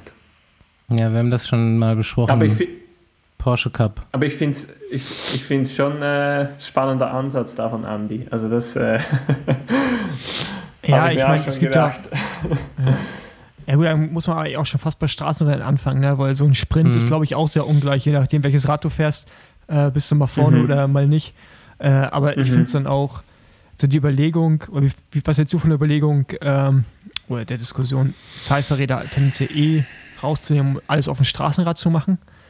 Ähm, die kam aber kurz auf. Also ich finde es irgendwie ein bisschen, weiß ich nicht, also gehört halt irgendwie dazu, Zeitfahren, auch Zeitfahrräder und wie du schon sagst, es ist halt so die, ja, die, die Technologieküche des Radsports, ne, wo halt viel ausprobiert wird und auch äh, einfach ja, Hightech-Material entsteht. Ja. Mhm. Ja, eben, also ich meine, so ist mir schon klar, dass einer, der mit Zeitfahren nichts anfangen kann, oder die sagen halt auch, ja, beim Zeitfahren, da fahren ja sowieso nur 20 äh, Typen Vollgas, und die anderen haben keine Chance. Und dann sage ich, ja gut, aber die anderen wissen ja schon, dass sie halt vielleicht sich nicht quälen können über eine halbe Stunde alleine oder äh, limitiert sind oder keine Ahnung was. Ich meine, dann könntest du ja das gleiche sagen bei der Bergetappe, oder? Weil da wissen ja auch äh, bei der Tour de France nur 20 Mann, ich komme da irgendwie in Frage, außer es kommt eine Spitzengruppe durch. Aber das ist halt für mich gehört es halt schon dazu, aber klar, ich bin da natürlich ganz klar Team Zeitfahren, oder? Es gibt sicher äh, andere, die das anders sehen. Aber äh, ja, ich glaube, bei irgendwelchen Rennen, sagen wir bei äh, San Juan in Argentinien, da sind sie beispielsweise ja die Zeitfahren schon auf dem Straßenrad gefahren, was halt logistisch keinen Sinn macht, extra Zeitfahrmaterial nach Argentinien runterzufliegen für 10 Kilometer Zeitfahren. Das verstehe ich schon. Ähm, aber ansonsten glaube ich, ist eine Disziplin, die gehört zum Radsport schon seit den Anfangszeiten. Ähm, und mittlerweile hat halt die Materialentwicklung auch solche Wege gemacht, ähm, dass es halt diese Zeitfahrräder gibt. Und schlussendlich haben sich, hat sich auch der Triathlonsport beispielsweise von dieser Entwicklung äh, profitiert, etc. etc. Ja, was war für dich eigentlich bis jetzt so der schlimmste Hot Seat-Moment? Also, Hot Seat mal kurz erklärt, ist quasi, wo man, wo, wo man sitzen muss, äh, wenn man die Best man sitzen darf, wenn man die Bestzeit hat und warten muss, bis der nächste Rennfahrer kommt, der dann schneller ist. Idealerweise kommt dann keiner mehr, aber kam ja vielleicht auch schon mal vor, dass jemand schneller war als du dann. Ähm, mhm. Bei welchem Rennen war es am schlimmsten bis jetzt? Also am schlimmsten war es bei der letztes Jahr hatte ich schon ein, zwei wirklich harte Momente bei der Tour de France äh, sicher dort äh, in Laval, als ich Zweiter wurde. Schnell war Pogacar auch mein letzter Fahrer, ne? Da saß du richtig lange, oder? Ja, genau, genau, ja. Und, und, du machst dir halt so in deinem Kopf, oder wenn du vielleicht schon im Vorfeld oder dann im Ziel denkst du so, okay, dieser, dieser, dieser, dieser, die könnten mir gefährlich sein. Und dann Pogacar muss man ja immer so ein bisschen auf der Rechnung haben. Aber dann habe ich so gedacht, kommt irgendwie Wout van Aert rein, gut, hinter mir, Roglic hinter mir und so. Und dann kommt am Schluss Pogacar und nimmt dich auseinander und du sitzt da schon zweieinhalb Stunden auf diesem Stuhl und das ist wirklich so ein scheiß Moment. Also ich kann es nicht anders sagen. Ja, das ist so schlimm, weil du, du hockst da, du weißt ja, ich habe heute richtig einen rausgehauen und denkst so, bitte, bitte, bitte, bitte, bitte, bitte, fahr jetzt du nicht schneller als ich, oder? Und dann siehst du die Zwischenzeiten und so, uh, ja, das ist ja knapp. Und dann schlägt er dich und dann sind ja alle Kameras auf dich gerichtet. Dann packst du da deine Sachen zusammen, weil du hast dich ja da schon installiert, nimmst deinen Rucksack und deine Sachen und dann trottest du da aus diesem Zelt raus und alle so, hey, gut gefahren, schade, hat es nicht gereicht, noch ein Interview und in ihr drin ist einfach so, ah, lasst mich nur noch, ich will nur noch ins Hotel, lasst mich bitte in Ruhe. Aber ja, ähm, so ist es halt. Und welcher Moment noch, den du, du hast gerade gesagt, sind zwei gewesen? Ja, auch beim Tireno, äh, beim Zeitfahren am letzten Tag, da habe ich äh, eigentlich alle geschlagen, auch Ganna. Und da war auch Wout van Aert, glaube ich, der mhm. Letzte. Und hat mich dann da auch noch abgefangen. Und da saß ich auch zweieinhalb Stunden. Die Leute hatten mir schon gratuliert via WhatsApp, als, als Ganna hinter mir war. So, ja, heute hast du es gezeigt, gratuliere und so. Und ich so, ja, ja, wart, wart, oder? Es kommt schon noch einer. Und so, ja, ja, das hast du schon. Und wirklich, etwa 15 Leute haben mir schon zum Sieg gratuliert, oder? Und, und selber weißt du genau, ja, da kommt noch einer. Und genau an diesem Tag haut er halt auch, weil der Wout van Aert ist ja so, der hat ja wie ein bisschen auch die Grenzen verschoben, oder? Mhm. Ähm, oder verschiebt sie immer noch, oder? Und zuvor hat man halt gedacht, ja, flaches Zeitfahren, 10 Kilometer, so wie der Berg hochgefahren ist, da bei dem Tirreno ist vielleicht nicht so sein Ding. Oder sind vielleicht andere Spezialisten besser, aber nee. Und das gleiche war ja auch bei der Tour, oder? Nee. Ist halt auch so, nicht der, mit dem du am ehesten gerechnet hast, oder? Und dann haut er halt eins raus. Und das ist dann ein bisschen frustrierend, ja. Ja. Ähm, Genau, ich hätte noch eine andere Frage. Und zwar, in welcher Situation oder wie stellst du dir die perfekte Situation vor, um Roubaix zu gewinnen? Also was müsste die Konstellation sein, damit du es gewinnen kannst? Äh, ja. Also damit wir auch schon wissen, wie dies Jahr das Rennen läuft. So ein bisschen Wetten abschließen und so, weißt du. ja, also mein, mein Szenario ist sicher, dass ich alleine ins Velodrom reinfahre als Solist und das Ding so abschieße. Äh, ja, bin sicher nicht der schnellste Mann und daher, dann bist du dir halt sicher, oder? Dann kannst du es auch richtig genießen. Also wenn ich das schon auswählen dürfte, dann würde ich irgendwo attackieren, vielleicht vor oder im Carrefour de Labre, wegfahren alleine und dann schön die Ehrenrunde im Velodrom genießen. Aber hast du auch schon mal darüber nachgedacht, über eine frühe Spitzengruppe es zu probieren? Ja, letztes Jahr wäre eigentlich äh, der Plan gut aufgegleist gewesen. Da war ich da in dieser großen Gruppe am Anfang. Aber wir hatten da, äh, ja, materialtechnisch hatten wir da ein bisschen, äh, wie soll ich sagen, äh, waren wir nicht äh, auf der Höhe oder hatten da ein paar Probleme. Also wir hatten eigentlich die alten Felgen von Shimano, weil wegen Covid und so konnte dann nicht geliefert werden. Aber die neuen Reifen von Conti und äh, schmale Felge plus Ja, Tubeless-Reifen, der für eine breite Felge konzipiert Ach, ihr seid ist, das tubeless auch, ihr seid auch tubeless gefahren dann noch. Ja, genau. Okay, ja. und ich sogar 32 mm auf einer schmalen Felge. Das funktioniert nicht, habe ich dann gemerkt, haben wir dann gemerkt, oder? Ja. Aber davor musste ich dreimal unfreiwillig vom Rad, oder? Also, weil es mich einfach hingeknallt hat. Ich konnte nichts machen, das war wie auf Glatteis. Ich bin in die Kurve rein und anstatt dass ja dann sich der Tubeless ein bisschen verformt, der mehr Grip gibt, ist der eigentlich bei mir wie weggekippt, oder? Und statt auf der Lauffläche war ich dann quasi auf der Seitenwand und dann hat man halt keinen Grip, oder? Ähm, ja. Und dann war dann Roubaix relativ schnell zu Ende für mich letztes Ja, Jahr. Ja gut, jetzt habt ihr ja hoffentlich auch schon die neuen Felgen von Shimano. Die, Genau. sind, die sind ein bisschen breiter und da Genau. kann man das auch machen mit dem 32er. Aber das finde ich krass. Genau. Das, also das ist ja dann keine optimale Vorbereitung, muss man sagen, auf technischer Seite. Ne? Also das hätte man ja... Definitiv nicht. Habt ihr es nicht getestet im Vorfeld? Seid ihr einfach davon ausgegangen, dass es Ja, funktioniert? Ja, das Problem war ja, äh, Shim- Shimano äh, hatte halt extreme Schwierigkeiten wegen Corona da mit diesen äh, Lieferfristen etc. Also die Räder, die sollten ja schon, eigentlich schon seit einem Jahr sollten wir die ja schon ha haben, oder? Aber die sind erst jetzt dieses Jahr gekommen. Also sprich, materialtechnisch hatten wir, oder von den Rädern, von Laufrädern her hatten wir keine Möglichkeit. Das Team hat dann Shimano angefragt, ob wir einen anderen ein anderes Produkt fahren dürfen von einem anderen Hersteller. Und die haben dann aber gesagt, nee, nee, wenn ihr das macht, dann ist unser Vertrag hinfällig, oder?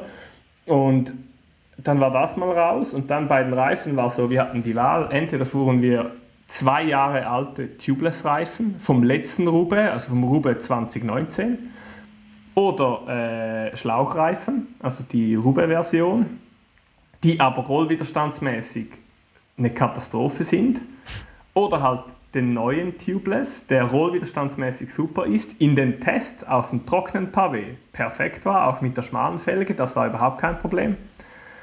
Aber halt im Regen haben wir das nicht getestet. Ja? Und sicher, es ist eigentlich ein, es ist definitiv eines World Tour Teams nicht würdig, das muss ich schon so sagen. Aber irgendwie äh, ähm, hatten wir dann ein Problem, oder? Und ich habe auch, wir waren mit Bahrain im gleichen Hotel, ich habe dann auch mit äh, Rolf Aldag gesprochen und gesagt, hey, wie macht ihr das mit den Reifen und so? Und er so, ja, pff, die Reifen, die sind eine Woche vor Roubaix gekommen, oder? Und du hast eigentlich keine Wahl, als diese Reifen zu fahren, weil er hat gesagt, ja, entweder fahren wir die alten, die liegen schon zwei Jahre jung, äh, rum, die sind dann steinhart und mit denen im Regen hast du sowieso verloren. Oder wir nehmen die neuen, die wir nicht kennen und hoffen einfach, dass es gut geht, oder? Ging gut. Und Bei Bahrain ging es gut. Ganz genau, weil die hatten ein anderes Laufrad, Ja, oder? ja. Und der Reifen an sich, der war schon okay. Also den haben wir auf Rollwiderstand getestet, Pannenschutz haben wir getestet, auch intern im Team. Aber wie der halt funktioniert auf dieser Felge, ähm, das wussten wir nicht. Und wir hatten schon Rücksprache genommen, auch mit Conti, und die haben uns gesagt, ja, ja, das geht schon. Aber dann im Feldtest haben wir gemerkt, geht nicht. Also kann ich nicht empfehlen auf schmaler Felge. Auf breiter Felge überhaupt kein Problem. Ja. ich- Ineos hat es mit zwei Varianten probiert. Die haben später nochmal gewechselt. Auch nicht gut funktioniert. Ja, ähm, hast, du, äh, hast du eine Besenwagen-Erinnerung? Roubaix. Ah, Also, äh, ja. Besenwagen über Das Pflaster. einzige, das einzige Mal im Besenwagen war in Roubaix in meinem ganzen Letztes Leben. Jahr dann auch, oder? Nee, das war äh, 2017. Ähm, da hatte ich Platten früh im Rennen. Und bei Roubaix ist halt so, wenn du im ersten oder im zweiten Sektor Platten hast, dann bist du irgendwo weit hinten. Und das ganze Feld da zieht da, oder auch die Autos ziehen an dir vorbei.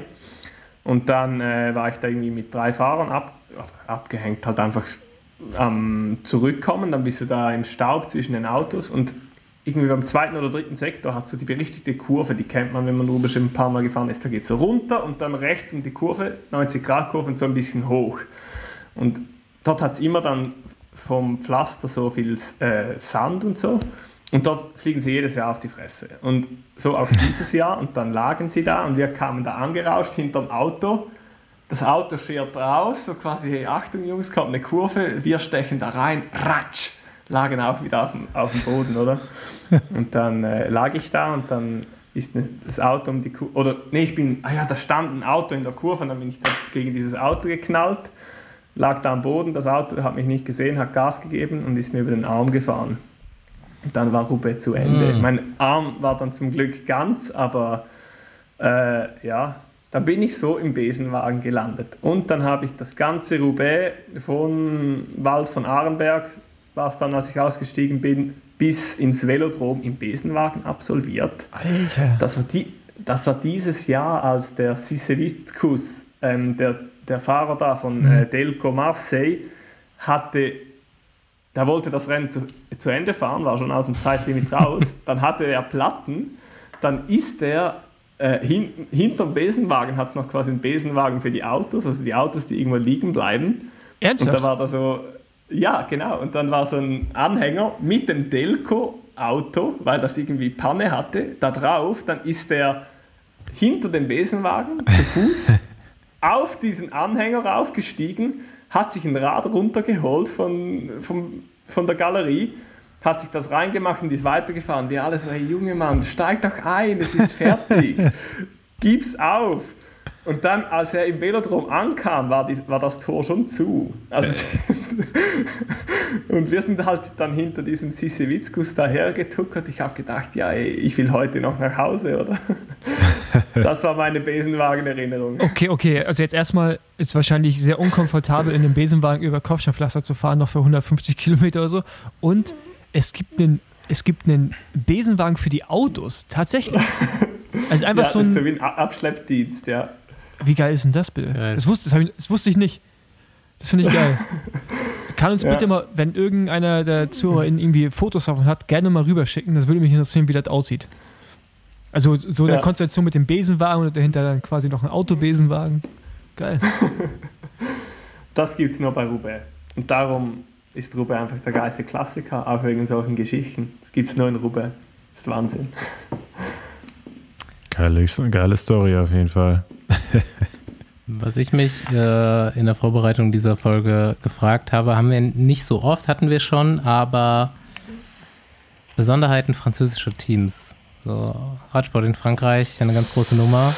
Ähm, die Teams in ihrer Außendarstellung immer ein wenig altbackener, aber man weiß es ja nicht so von außen. Erzähl mal, du bist da ja scheinbar glücklich und schon relativ lange unter Vertrag und hast auch nächstes Jahr noch.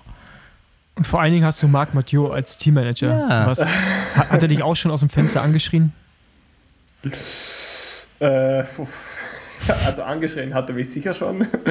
äh, ah, bei der ähm, Blanche de Belleville, als da diese Super Blanche, wie sie sagen, wo es noch äh, eineinhalb Kilometer Kiesweg hochgeht, war, glaube ich, meine erste Tour im Team. Und zuvor war ich bei BMC, da war der Jim Okowitz Teammanager, so ein bisschen unnahbarer American Dude. Und dann fahre ich da hoch, so im Gruppetto steht da Marc Madiot am Straßenrand mit dem Ersatzrad von Thibaut und geht voll ab. Du kommst da irgendwie Position 80, 100, keine Ahnung was. Und der schreit dich an, als ginge ums Leben und Tod. Und das würdest du gerade die Etappe gewinnen, habe ich gedacht. Ja, das, äh, das macht auch nur Madiot.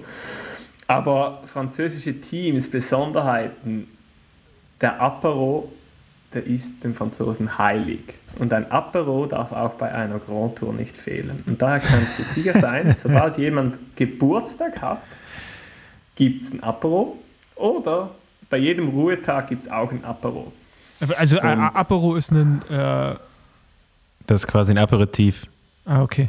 Also wird, Schnäpschen. Äh, Nee, nee. Wein, Wein, Bier, Ah, okay. So vor dem Essen. Fingerfood. Genau, Ja. vorm Essen. Und eigentlich willst du nur essen gehen. Also ich will dann jeweils einfach an Tischen essen. Und nee, nee, Apero, das wird dann zele zelebriert, oder? So ein Aperitif und schön gemütlich und jeder quatscht mit jedem.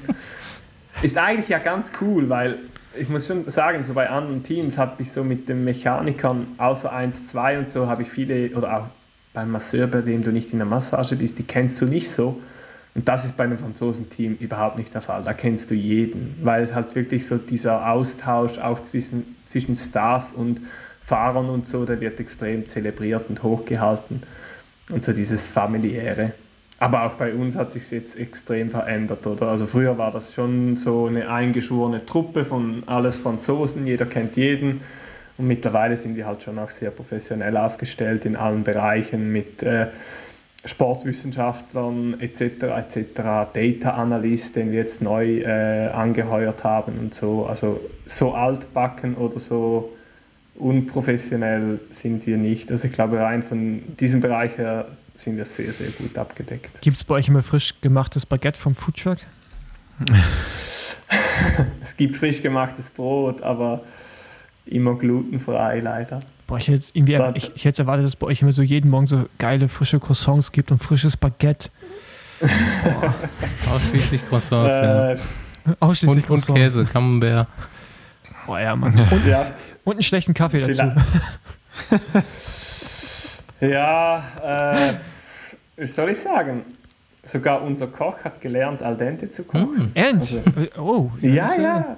Französischer Koch, al dente Teigwaren oder äh, Pasta, das ist äh, Aber nicht, hast du mal gefragt, warum die, es, warum die es sonst immer überkochen? das kann mir keiner erklären. Ohne Scheiß. Es ist so, auf der Packung steht ja 8 Minuten und nicht 18 Minuten. und Aber das ist halt, das ist Wir halt können so die nicht lesen, das ist nicht französisch. Ja, ja, genau. Aber ja, genau, wirklich. Das ist halt echt so geil. Das ist ja wirklich, egal, ich glaube, welche Generation Radsport gemacht hat, sobald du einmal in einem französischen Hotel warst, verstehst du das mit dem, dass die, dass die Pasta überkocht ist und das Hühnchen sehr, sehr trocken. Also, ja, das ist so. Also es ist tragisch. Ja, das ist wirklich so. Und dann äh, wird dir mal erzählt von der äh, weltberühmten französischen Küche und da fragst du dich, ja gut, also bis jetzt bin ich noch nicht in den Genuss gekommen, aber es scheint sich ja zu ändern. Ja, ja, ja also das mit dieser berühmten französischen Küche, da bin ich auch immer noch auf der Suche, was die so berühmt macht.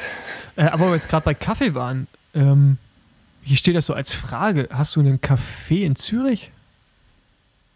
Genau, zusammen mit ein paar Geschäftspartnern haben wir da äh, ja, seit November 2021 äh, haben wir einen Café in Zürich, Zürich Enge.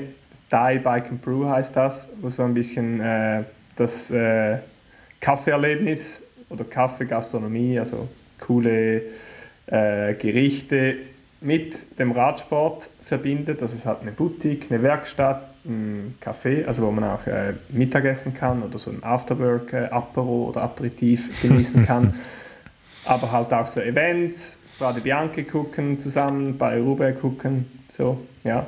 Und äh, jetzt freuen wir uns auch dort auf die Radsaison. Das steht als Frage da drin, weil wir zuerst, ich glaube, letzten Frühsommer oder so Kontakt hatten und da äh, hast du schon so ein bisschen die Eröffnung vorbereitet, die natürlich dann Covid-technisch mhm. wahrscheinlich ein paar Mal verschoben wurde. Und äh, ursprünglich genau. war der Plan, äh, ja, wir kommen vorbei zur Eröffnung. haben wir jetzt leider nicht.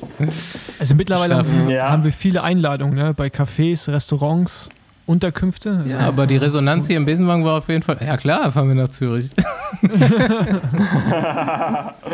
ja, also äh, wäre wirklich cool gewesen, hättet ihr da dabei sein können. Aber wie du schon gesagt hast, ja, mit Covid etc., das war vielleicht nicht die beste Zeit, um so ein Projekt aufzuziehen. aber ähm, es, es, kommen ja wieder andere Zeiten und äh, ihr seid jederzeit herzlich willkommen bei uns. Sehr gut, zum Apero. genau. Das wird nämlich hier im Besenwagen auch sehr gerne wahrgenommen, diese Zwischenmahlzeit. Ja. Ja, also da kriegen wir sicher was hin für euch. Sehr, sehr gut. Ja, ich mache mal so ein bisschen fast forward hier und äh, wir kommen zu den Abschlusskategorien. Ähm, ich will nicht deinen schlimmsten Hungerast, ich will deinen schlimmsten Kater wissen heute. Schlimmster Kater, heich. Der war, äh, der war in Kolumbien. In Kolumbien, das klingt nach einer guten Geschichte. Was trinkt man in Kolumbien? Äh, ja, eigentlich sehr wahrscheinlich irgendwie so ein Lokalschnaps, aber bei uns war es dann Tequila. Pisco, oder? Ich war da, wie heißt das? Heißt nicht Pisco oder so? Puh, da weißt du mehr als ich. Also es war so, wir waren da im Weltcup äh, Bahnweltcup und äh, wir hatten da, keine Ahnung, Madison gewonnen oder Mannschaftsverfolgung. Auf jeden Fall kriegst du dann am letzten Abend so einen, so einen Umschlag mit den Pesos drin. Und dann habe ich da so einen Umschlag gekriegt mit Pesos und pff, keine Ahnung, war halt so ein, ein Bund Scheine, oder? Aber da weiß dann nicht, was das wert ist. Und dann sind wir halt, wie sich halt gehört nach dem Bahnweltcup, ein bisschen feiern gegangen am letzten Abend. Und dann sind wir da in diesen Club reingesteuert zur Theke, dann habe ich da mein Bündel Peso auf, die, auf den Tresen geknallt und gesagt, ja, gib mal ein paar Flaschen. Und in Zürich oder in der Schweiz kriegst du halt, egal wie viel Kohle das ist, ein, zwei Flaschen und fertig. Und dann fing der Typ an, Doc, Doc, Doc, Doc. Und dann standen da irgendwie sechs, sieben Flaschen. Und ja, die mussten dann halt getrunken werden. Und äh, das, äh, ja, am nächsten Tag Tag habe ich es dann bereut. Äh. Ich hoffe, da stand nicht direkt ein Langstreckenflug an. nee, also wir mussten dann am nächsten Tag aufs Rad. Äh, unser Nationalcoach hat sich da so eine Route ausgedenkt, irgendwie vier Stunden Ausdauertraining auf dem Straßenrad. Und dann mussten wir da zu dieser Christusstatue oberhalb Kalis hochfahren. Und wir waren alle völlig verkatert. Aber als wir dann oben waren, ging es uns besser. Ja, ganz ehrlich, besser geht's doch nicht. Schön ausschwitzen, den Mist. Genau, alles raus. Gut, bevor wir zur Nominierung kommen, erzähl uns bitte kurz was über deinen Fanclub und diesen geilen Song. ja, das sind die King Kong Freunde aus Belgien. Also das ist wirklich surreal. Äh, und wenn ich jeweils meinen Leuten zu Hause erzähle, ja, in Belgien ist Radsport Religion, die können sich das nicht so richtig vorstellen. Aber dann sage ich immer, hey, ich habe einen Fanclub dort, der hat irgendwie 100, keine Ahnung was, Mitglieder. Ähm, die haben eigentlich null Bezug zur Schweiz oder zu mir. Es war so, ich war mit Greg im Team bei BMC und die kommen aus der Region von Greg und haben gesagt, ja, damals war jeder Fan von Greg. Und dann haben wir gesagt, wir sind Fan von jemandem anderes und so quasi den nehmen wir, oder? Und dann war es ich. Und, und die haben mich halt cool gefunden und haben gesagt, jetzt sind wir die King Kong Freunde. Dann hat es so angefangen und es hat sich halt jetzt so hochgeschaukelt. Und weil ich halt auch ja, ab und zu mal ein bisschen vorne mitfahre bei, der Klass bei den Klassikern, äh, ja, wurden da immer mehr Leute Mitglieder. Die haben Mitgliederkarte, einen Café, so ein Pub in Belgien, wo schön so ein riesen Schild dranhängt, Supporters Lokal, Stefan Küng. Und die haben T-Shirts, Schals. Äh, bei der WM haben sie so eine 5 Meter hohe Statue aus äh, Pappmaché gebaut und haben die nach äh, Löwen gebracht und dann waren sie da in der Kurve und als wir das erste Mal durchgefahren sind, waren da irgendwie 50 so Fanschals, Stefan Küng und die haben getobt und da kriegt man schon ein bisschen Hühnerhaut. Und so haben sie auch ein Lied kreiert, oder? Und dann kommen die da einmal in der Woche, glaube ich, oder einmal alle zwei Wochen zusammen in diesem Supporters-Lokal und dann wird Quiz gespielt, Stefan Kühn Quiz, äh, dann werden Songtexte, weil dieser Song, du hast jetzt den Refrain gespielt, aber der hat noch Strophen und den haben sie selber getextet. Also irgendwie eine Strophe geht dann so auf Flämisch, er, winnt, er gewinnt auf der Straße, aber auch auf der Bahn, drum bin ich Fan von Stefan, irgendwie so, oder? Und völlig krank, aber richtig geil.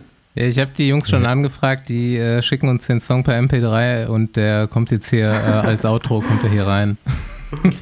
Das, das, war noch ein Punkt, den ich mir aufgeschrieben habe, wo eigentlich dieser Spitzname herkommt, weil für mich ist es einer der besten Spitznamen im ganzen Radsport. Also King, King Kong finde ich überragend. Der Spitzname, ich, letztes war ich äh, in, in der Nähe von Denia im Trainingslager und sind wir durchgefahren, habe ich, äh, hab ich meinem Teamkollegen gesagt, hier ist der Spitzname entstanden. Das ist bei Castel de Castels, für die, die es kennen, hatten wir so ein Zeitfahren beim BMC Devo Team. Das ging irgendwie 10 Kilometer da das Tal hoch und da mussten wir halt ja, voll Hütte fahren. Und dann habe ich irgendwie im zweiten im Team, das waren ja auch keine, äh, ja, das waren alles gute Radfahrer, habe ich auf diesen 10 Kilometern eine Minute abgenommen. Und dann hat so ein Ami gesagt, Ah, oh, you see, that's King King. und, von da, und von da an hat sich das irgendwie durchgezogen, ja. Ja, leider hat es, glaube ich, nichts mit King Kong zu tun, ne? Ja doch, weil irgendwie, irgendwie hat dieser Ami hat gesagt, ja, du bist ja auch so groß und so stark wie der King Kong. Ah, ja, du bist gut, King, sehr darum gut. bist du King. Also es ist schon, äh, kommt schon daher. Ja, besser als, Stark. besser als Don Ich hab- Donkey Kong. Ich, ich erwarte übrigens jetzt äh, aus unserer berühmten Twitter-Bubble Memes mit King Kong und äh, Küng. Defin Also definitiv und ähm, äh, Dog den Bounty Hunter auf Swift, das erwarte ich Die auch. auch, ja. Aber muss mal gucken bei King Kong Freunde auf ihrem Profil. Ich glaube, die machen immer so Memes oder so oder so. Die sind da schon in der Produktion jeweils. Also ich erwarte jetzt eigentlich den äh, Siegerjubel beim nächsten Radrennen äh, einfach mit, mit trommelnden genau. Fäusten über, über die Linie Also wenn fahren. du Colbert gewinnst dieses Jahr, dann bitte so auf die Brust trommeln mit den Fäusten. Ey, Inter interessant ist übrigens, wenn ich bei Google King Küng eingebe, kommt als erstes äh, ein Bild von King Kong. Also so, ist natürlich naheliegend, aber äh. King Kong mit Zeitfahr-Europameister-Trikot. Oh, ja, ja, Alter. Okay, das Meme, das Meme hätte ich gerne. King Kong auf, auf, dem, auf deinem Zeitfahrer, mit Zeitfahrer immer. Alright, Leute, habt ihr noch Fragen? Sonst kommen wir zur Nominierung. Ich wäre Gerne. durch. Ah ja, das haben wir also. Okay, Stefan, wen willst du im Besenwagen hören? Ja, Gregi Rast, hattet ihr den? schon? Nee, Nee, noch nicht. den nee. haben wir auch auf der Das- Liste. Ja. Ich nominiere Rasta. Ja, dann, ich glaube, Andi hat mit ihm auch schon Kontakt gehabt dahingehend, aber da kannst du gerne nochmal äh, Gregory, Soll ich äh, nachhaken? ja, so herstupsen quasi. Ich hätte auch Lust auf den. Ja. Gut, mache ich. Tipptopp. Ich bedanke mich, dass du dir Zeit Vielen genommen Dank. hast. Ja, danke euch. Ja, Stefan, vielen Dank.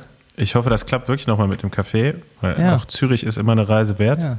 Äh, Wien, Ja, Zürich. bei der Rad-WM 2024. Ah, ja, Stimmt. nice. Stimmt, ja. Okay, ha, hast du auch, äh, hast du auch Hotel? Oder können wir einen Kaffee pennen? Ähm, äh, Decken wir haben eine Lounge. Wir haben eine Lounge mit dem Sofa. Ja, d- d- das, das sollte reichen, weil man, man hält sich ja eh meistens bei der WM nur ganz kurz da auf. Paul, Ja, als, Paul- als Gravel Pro bringt einfach seine Isomatte mit, seine leichte Isomatte und Ja. Schlafsack. Nee, das muss ich noch mal erklären, das mit, mit dem. Mit dem Gravel, ne? das ist, äh, aber gut, ähm, dann ja viel Glück weiterhin und äh, genau, setzt nur mal einen Zehner auf äh, King Kühn bei Roubaix. Zeitfahr-WM. Kann ich schon. Super, danke dir. Tschüss. Ciao. Danke euch. We staan aan kant, achter de nader.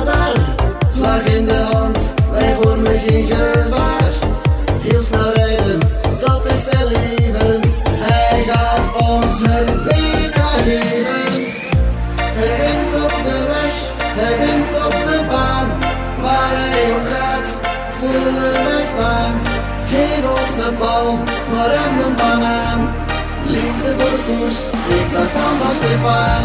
Hij wint op de weg, hij wint op de baan.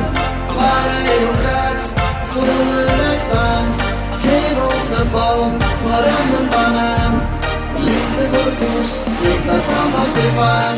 Ik ben van Stefan, ik ben van Stefan.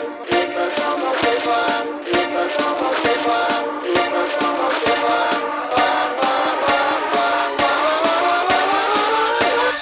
Stefan.